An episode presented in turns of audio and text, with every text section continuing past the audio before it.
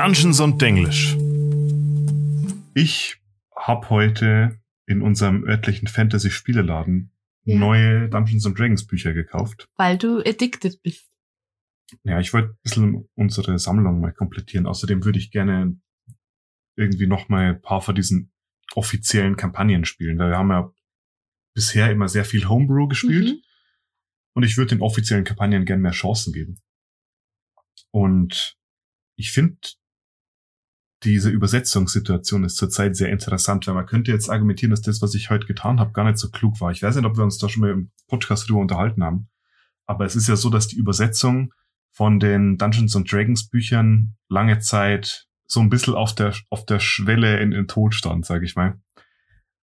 Die ist, das Players Handbook und so weiter kam alles raus. Ich glaube, bis einschließlich Xanathas oder so wurde alles übersetzt auf Deutsch. Mhm.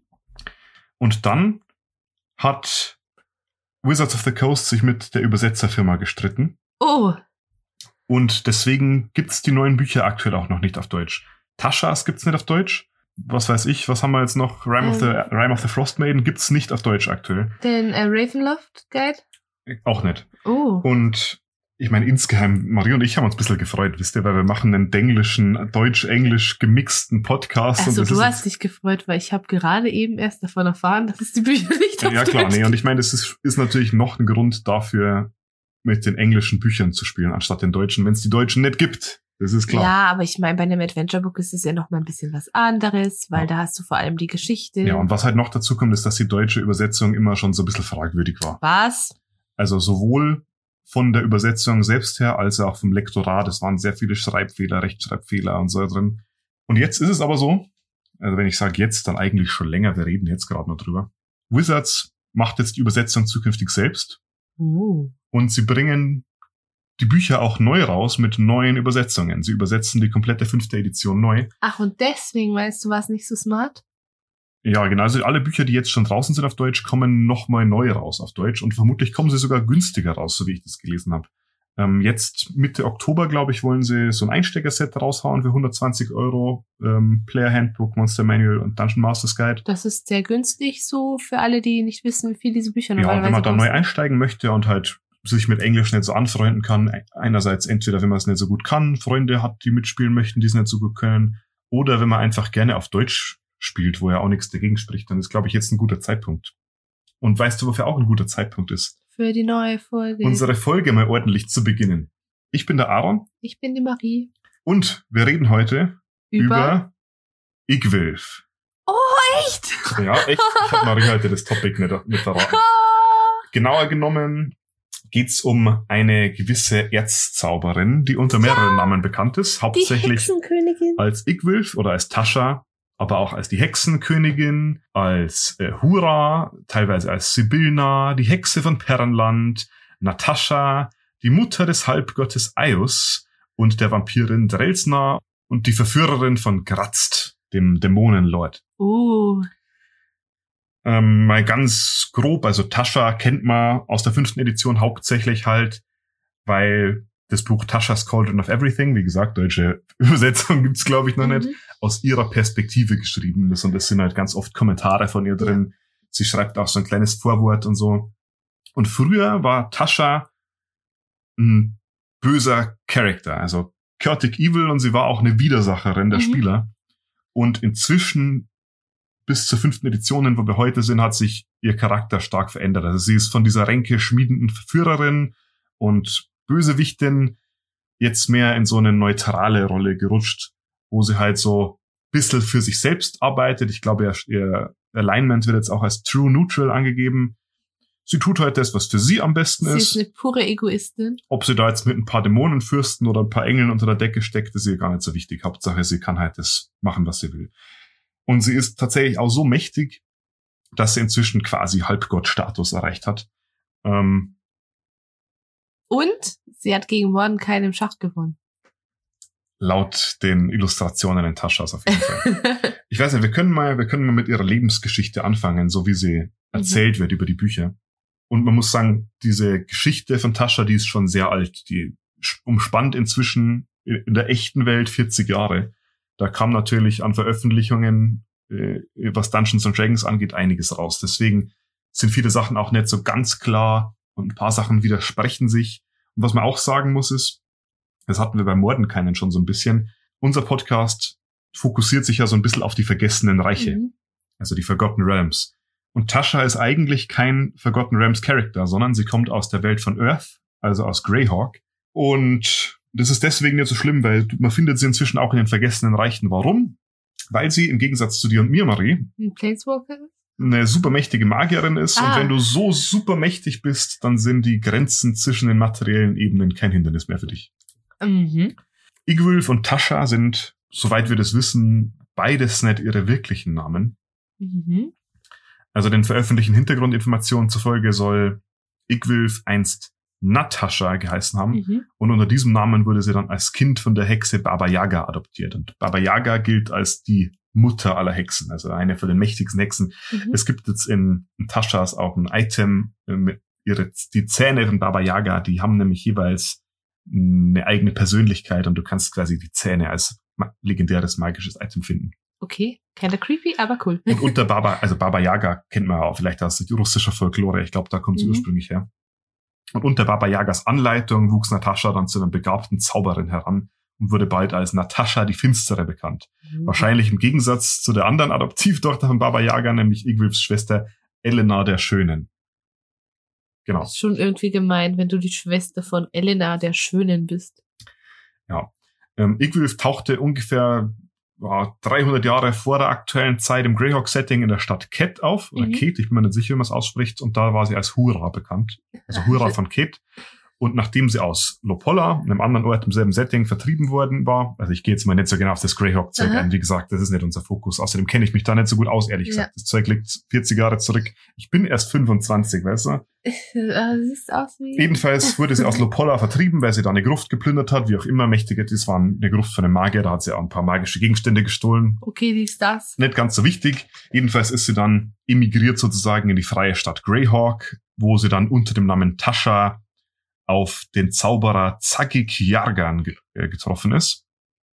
Ja, Und der hat- zackig. Ja, Zag, ja. Und der hat sie schnell und skandalöserweise als Lehrling aufgenommen. Mhm. irgendwann während dieser Zeit, als, äh, als sie gerade ihre Lehre bei diesem Zagik hatte, war sie auch ein Mitglied der Gesellschaft der Sieben. Mhm. Und die Gesellschaft der Sieben, die sagt den Greyhawk-Spielern vielleicht was, das ist nämlich Zagiks Abenteurerbande und die sind super bekannt. Da hat sie als erstes den Zauber Tasha's Hideous Laughter liebe äh, erschaffen. Und der hieß damals tatsächlich noch anders. Ich glaube, er hieß Tasha's Uncontrollable Hideous Laughter. Das haben sie in den neuen Editionen ein bisschen verkürzt. Zagiks und Tashas Beziehung gipfelte dann irgendwann in der Gefangennahme des Dämonenfürsten Faras Urblu. Böser Dude, über den müssen wir auch nicht so genau reden. Okay. Und es war halt dann so, als der Zagik irgendwann mal nicht so da war und nicht so aufgepasst hat, hat Tascha lange Gespräche mit dem gefangenen Dämonenlord angefangen und da super viele Geheimnisse erfahren Mhm. und hat sich dann mit Zagiks magischen Büchern aus dem Staub gemacht. Unter anderem den Folianten von Zyx. Den hat sie dann später ergänzt mit ihren eigenen Forschungen. Moment. Heißt, er war so lieb und hat sie als ihren Lehrling, als sein Lehrling aufgenommen und sie sagte sie so, Alter, ich snack mir alle deine Zauberbücher. Ciao. Und ganz genau so war das. und sie hat diesen, eines dieser Bücher, den Foliant von Zyx, genommen und hat den selber um ihre eigenen Forschungen ergänzt Mhm. und das Ganze dann das Däm äh, Dämonomikon genannt. Und Mhm. das Däm äh, Dämonomikon von Igwulf, sag mal fünfmal hintereinander, Dämonomikon. Dämonomikon, Dämonomikon, Dä Schneller. Das ist echt verrückt. Jedenfalls das Dämonomikon enthält ähm, Taschas dämonologische Forschung und auch weitere von ihr erfundene Zaubersprüche wie Dolor, Ensnarement, Exaction, Imbrew, Implore, Minimus, Containment, Torment. Das sind alles Zauber, die gibt es in der fünften Edition nicht mehr. Aber wir kommen später noch auf Zauber, die von Tascha erfunden wurden, die es durchaus noch gibt in der fünften Edition. Zum Beispiel Tascha Sidious Laughter. Zum Beispiel Tascha Sidious Laughter. Igwulf ist dann später weitergereist in die sogenannten Yatil-Berge zu so einem besonders verdrehten Berg, der heißt heute Igwulfs Horn Mhm. und der gilt inzwischen als die letzte Ruhestätte von einem gewissen alten Magier namens Zeukant. Mhm. Und dort angekommen hat sie das, Nutz, äh, das Wissen und die Macht, die sie von Fras Urblo und Zagik gestohlen hatte, benutzt, um besagten Zeukant, der zu der Zeit nämlich noch nicht tot war, an sich zu binden und über Generationen hinweg zu versklaven. einfach mal so einen fremden Zauberer gesnackt und sich gedacht, der macht einen guten Diener. Also ich merke schon, sie snackt sich gern. Ja. Später taucht sie auf in den historischen Aufzeichnungen des Perrenlandes. Das war eben diese Gegend da. Mhm. Ich glaube, zwei, zwei Jahrhunderte später, nachdem sie da hinkam. Und mit dem, was sie von Zeigek gelernt und gestohlen hatte, hat sie dann den Dämonenfürsten Gratzt beschworen und gefangen genommen. Mhm. Und verführt. Dazu kommen wir später. Aber kurz gesagt, ja. Aber das sagt schon mal viel über ihre Stärke, dass es ihr halt möglich war, einen Dämonenfürsten zu beschwören und gefangen zu nehmen. Wenn du als normaler Zauberer einen Dämonenfürsten beschwörst, dann bist du irre. Und sie macht so, ja, den, den beschwöre ich und dann nehme ich ihn gefangen. Okay, nice. Genau, also sie hat ihn dazu überredet, ihr bei ihren Eroberungsplänen zu helfen und hat ihm im Gegenzug einen Sohn geboren, nämlich den Aios, der später zu einem Halbgott geworden ist. Also sie hatte quasi mit dem Graz den Dämonenfürsten Sie, sie hat so gesagt so, ich helfe dir, dafür darfst du mich flanken. Und er so, oh Gott, ja, Mann. Ja, also die haben auch, die haben auch immer so ein bisschen so eine, so ein Techtelmechtel am Start. Nice Zauberin, weil eben so knickknack.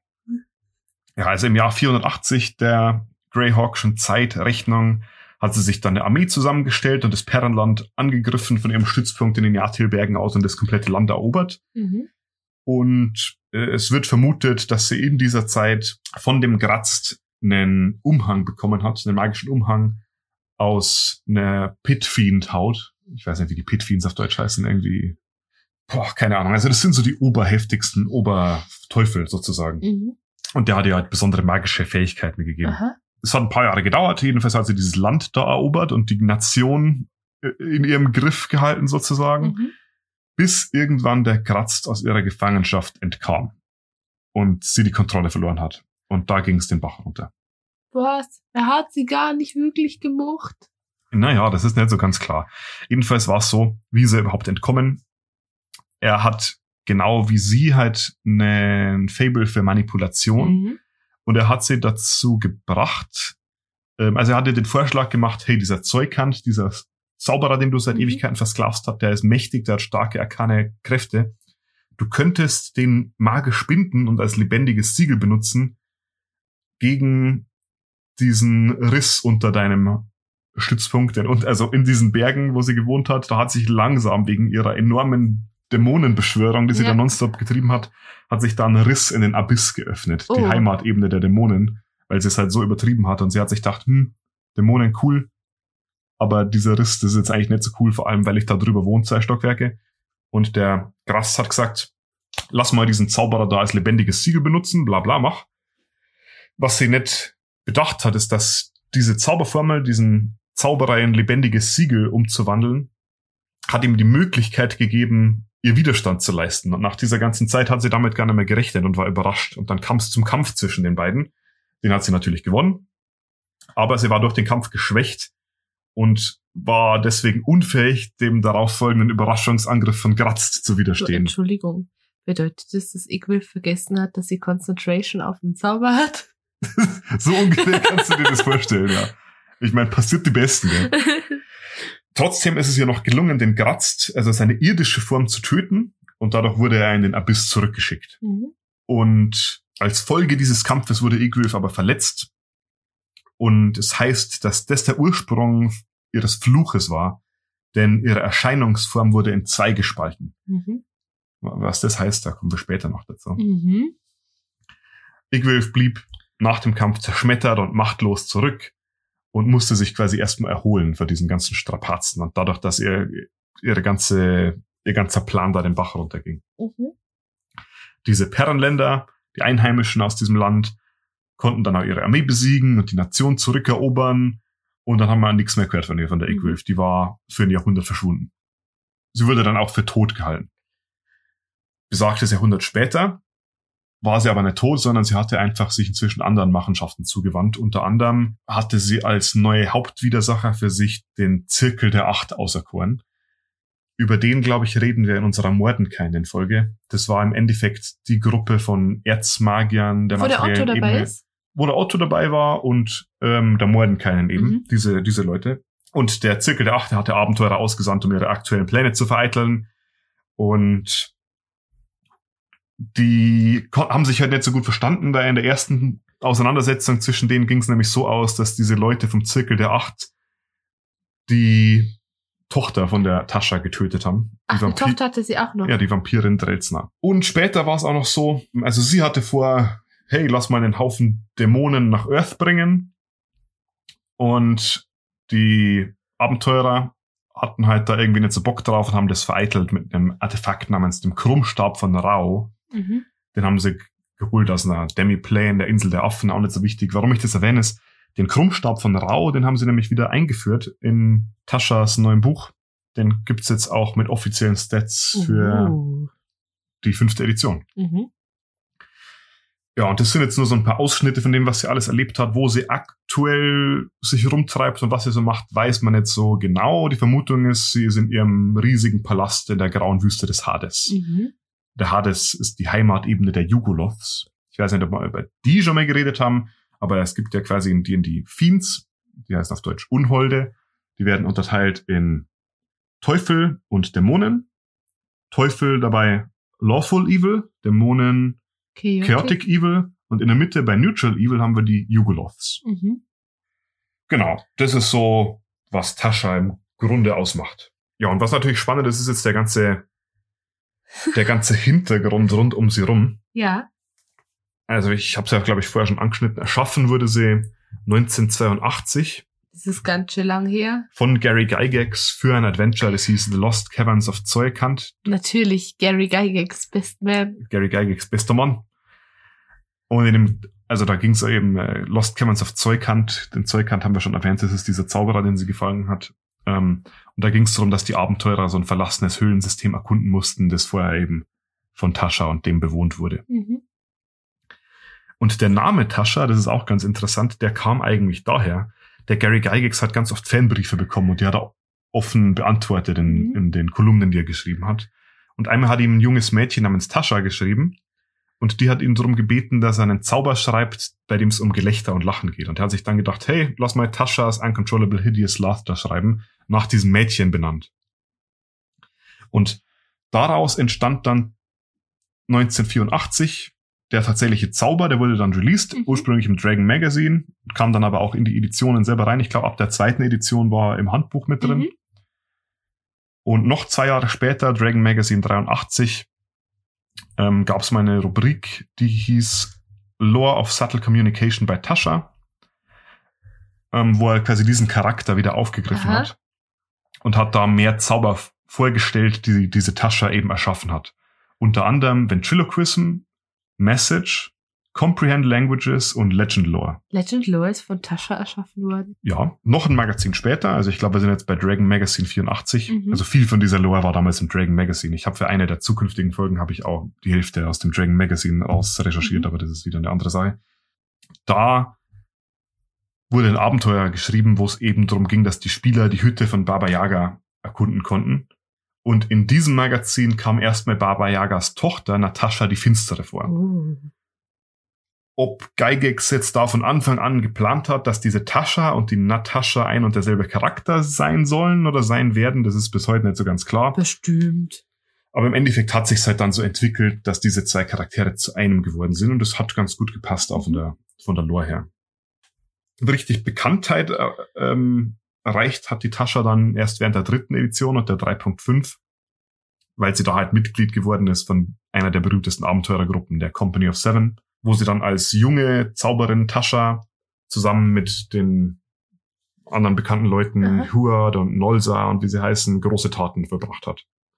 Und also ganz viele von diesen, ich glaube fast alle Leute aus dieser Company of Seven sind heute immer noch wichtige Figuren in der D&D-Lore, weil sie halt irgendwie Halbgötter geworden sind. Zauber und Magic-Items sind nach denen benannt und so weiter.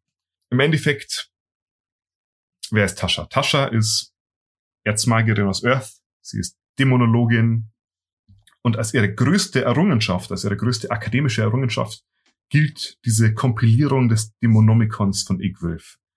Das ist ein super mächtiges Artefakt, das halt ein Kompendium dämonischen Wissens ist. Mhm. Ich meine, sie hat jetzt der Ingame-Lore zufolge halt auch andere super wertvolle akademische Schriften verfasst, zum Beispiel das Nether Tome. Wer wer weiß, wie das auf Deutsch übersetzt heißt. Sorry, Jungs und Mädels.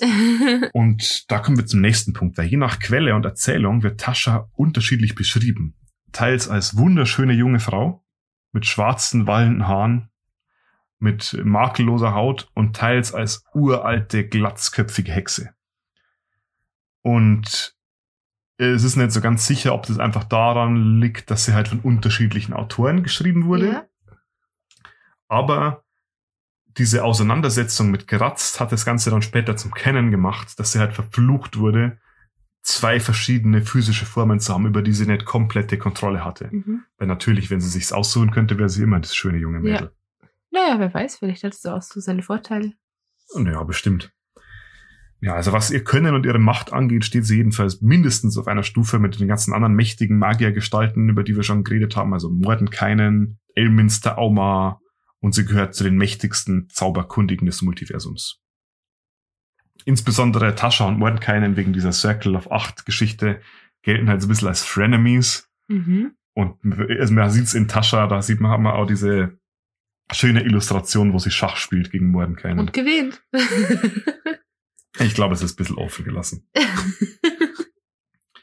Weil sie halt mit dem Graz so ein bisschen ein Techtelmechtel am Laufen hat und so ein bisschen ein Dämonenfable, gilt sie als Widersacherin der neuen Höllen, weil Dämonen und Teufel können sich ja, Ja. nicht so leiden. Sie ist jetzt mit den, mit dem Abyss und den äh, Dämonen jetzt aber auch nicht direkt verbündet. Weil der Graz Sie ja auch irgendwie verarscht hat. ja, also ich meine, sie ist halt so crazy Ex-Girlfriend, weißt du? kennt, kennt jeder von uns. Deswegen lebt sie aktuell auch in Hades, im, im ähm, der Heimatebene der Jugoloths und Mhm. nicht irgendwie im Abyss. Sie hat halt im Laufe ihres, ihres Lebens irgendwie unglaublichen Reichtum angehäuft, das kann man sich vorstellen. Hat überall im Multiversum verteilt, luxuriöse Villen, schöne Häuser, Paläste. Also auch im Abyss, aber halt auch in, in Hades, aber äh, in den vergessenen Reichen in Earth. Und jedes dieser Häuser von ihr wird von zahlreichen Dämonen bewacht. mhm. Als eine der größten Zauberinnen wird ja auch nur die Kreation zahlreicher anderer einflussreicher Zauberformeln nachgesagt. Ähm, die naheliegendsten sind die, die jetzt mit Taschas neuem Buch herauskamen. Äh, Taschas Caustic Brew, Taschas Mind Whip und Taschas Otherworldly Guys. Mhm. Boah, Das war ganz schön viel. jetzt bin ich erst mit Buff. Aber du hast es ganz schön schnell flüssig runtergehauen. Normalerweise brauchen wir für das immer zehn Stunden. Ich habe mir das einfach richtig gut zusammengeschrieben Ja, das war echt super. Ja, du weißt ja, ich mag Tascha. Ich find's so gut, dass sie unter diesen ganzen alten, total bekannten Zauberern eine ebenbürtige Zauberin haben. Ja, ich find's auch cool. Ich meine, ich war am überlegen, ob wir heute Tascha in der Folge machen. Ich habe unsere unsere To-Dos noch durchgeschaut. Wir haben halt eine Liste mit Topics, die ich gerne machen würde. Und heute war ja Lore und History dran, wo ich immer eine bekannte Person oder eine bekannte Persönlichkeit zumindest vorstelle. Und mir ist aufgefallen, wir haben halt einen Zauberer nach dem anderen. Ja. Wir hatten Volo, wir hatten Mordenkainen, wir hatten, wen hatten wir denn noch? Ja, Volo ist jetzt nicht so der beste Zauberer. Aber er ist ein Zauberer. Im Endeffekt habe ich mich aber damit abgefunden. Ich meine, wir spielen Dungeons and Dragons, da sind halt die Hälfte aller Leute Zauberer. Und ich kann euch auch schon spoilern, es kommen noch einige Zauberer auf dieser Liste. Unter anderem der Elminster, den wir jetzt in, glaube ich, 23 Folgen schon 46 Mal angeschnitten es haben. kommen leider nicht mehr so viele Frauen. Naja, ich kann, kann schauen, wir haben noch ein paar, paar interessante Ja. weibliche Charaktere. Aber jetzt stellt sich die Frage, Marie. Auf einer Skala von 1 bis 1982 Ausgaben des Dragon Magazines. Was gibst du Tascha? ich gebe ihr eine 1950. Das ist ziemlich gut. Ich finde, sie ist mit eine der coolsten Charaktere, die ich bisher so kennenlernen durfte. Und wenn ich sie jetzt gleichsetze mit Volo, von dem ich so massiv enttäuscht war, dann enttäuscht sie mich nicht im kleinsten bisschen. Vor allem finde ich es gut, weil sie so ein Charac- Character Development in ihrem Aufwachsen in den letzten 40 Jahren hatte. Ja, also ich meine, ich find's halt cool, weil diese ganzen anderen Charaktere, über die, über die wir reden, sind halt hauptsächlich irgendwie gute Leute, teilweise sogar Spielercharaktere mal gewesen und Tascha ist halt das überhaupt der Tascha, war eigentlich immer so ein bisschen der Bösewicht. Das macht sie natürlich interessant. Ja, ich finde sie ziemlich cool. Wie sieht's bei dir aus? Ich finde Tascha auch super Als cool. Mordenkain Fanboy. Also wenn ich mich entscheiden müsste zwischen Tascha und Mordenkainen, würde ich für Mordenkainen gehen. Aber das liegt nicht unbedingt daran, dass ich Mordenkainen cooler finde, sondern dass er einen coolen Bart hat und sie nicht. Halt's Maul. ähm, ja, das war's für heute, oder? Sind wir schon am Ende? weißt du was? Sind wir schon am Ende heute. Okay. Lass mal's, lass mal's mal so. Jetzt kommt Stimmt. wieder das gleiche wie jedes Mal. Wenn euch die Folge gefallen hat, dann sagt's doch vielleicht euren Freunden Bescheid, dass es uns gibt. Und wenn ihr irgendwie Lob, Kritik, Anmerkungen habt, dann könnt ihr uns jederzeit gerne auf Instagram folgen unter dem Namen Dungeons und Denglisch. Genau, wir haben inzwischen auch was Neues. Wir sind auf, auch auf YouTube vertreten. Mhm. Nicht, weil wir glauben, dass YouTube eine tolle Plattform für Podcasts ist, aber einfach, um uns ein bisschen zu diversifizieren. Da findet ihr uns auch unter Dungeons und Denglisch. Und da könnt ihr uns wahrscheinlich ohne Werbung holen, äh, hören, leichter als auf Spotify. Ja. Wenn ihr YouTube und Instagram verachtet, dann erreicht ihr uns auch via Mail ähm, unter d und denglisch at gmail.com. Vielleicht machen wir irgendwann noch mal eine eigene Domain, aber die Mail mussten wir jetzt eh anlegen für das YouTube-Konto, deswegen haben wir sie jetzt. Mhm. Wieso nicht? Wir freuen uns jedenfalls super über alle Kritik Genau. und Anregungen. Wir freuen uns auch auf jedes Rating auf Apple Podcasts und natürlich, wenn ihr unserem Podcast auf, auf Spotify folgt. Das hilft uns wirklich massiv. Ja, also und auch ganz ehrlich, wir freuen uns natürlich über so Vorschläge für Themen, aber ich, freue mich auch, wenn ihr mir sagt, hey Aaron, das war jetzt nicht so gut, mach doch nächstes Mal XY anders. Genau. Das hatten wir zum Beispiel bei diesen Item-Review-Folgen, haben wir Feedback bekommen, haben uns das Feedback zu Herzen genommen und uns ist es ruhig einmal recht, wenn man kritisch mit unserem Podcast umgeht. Voll. Mir ist Kritik genauso wichtig wie Lob. Genau. Aber empfehlt uns weiter. Das war's für heute. Ich war der Aaron. Ich bin immer noch die Marie und ich mag dieses Intro nicht. Äh, Outro. Nicht, Nee, ich finde, das ist total dumm. Du bist immer noch der Aaron. aber ich war auch. Halt's mal.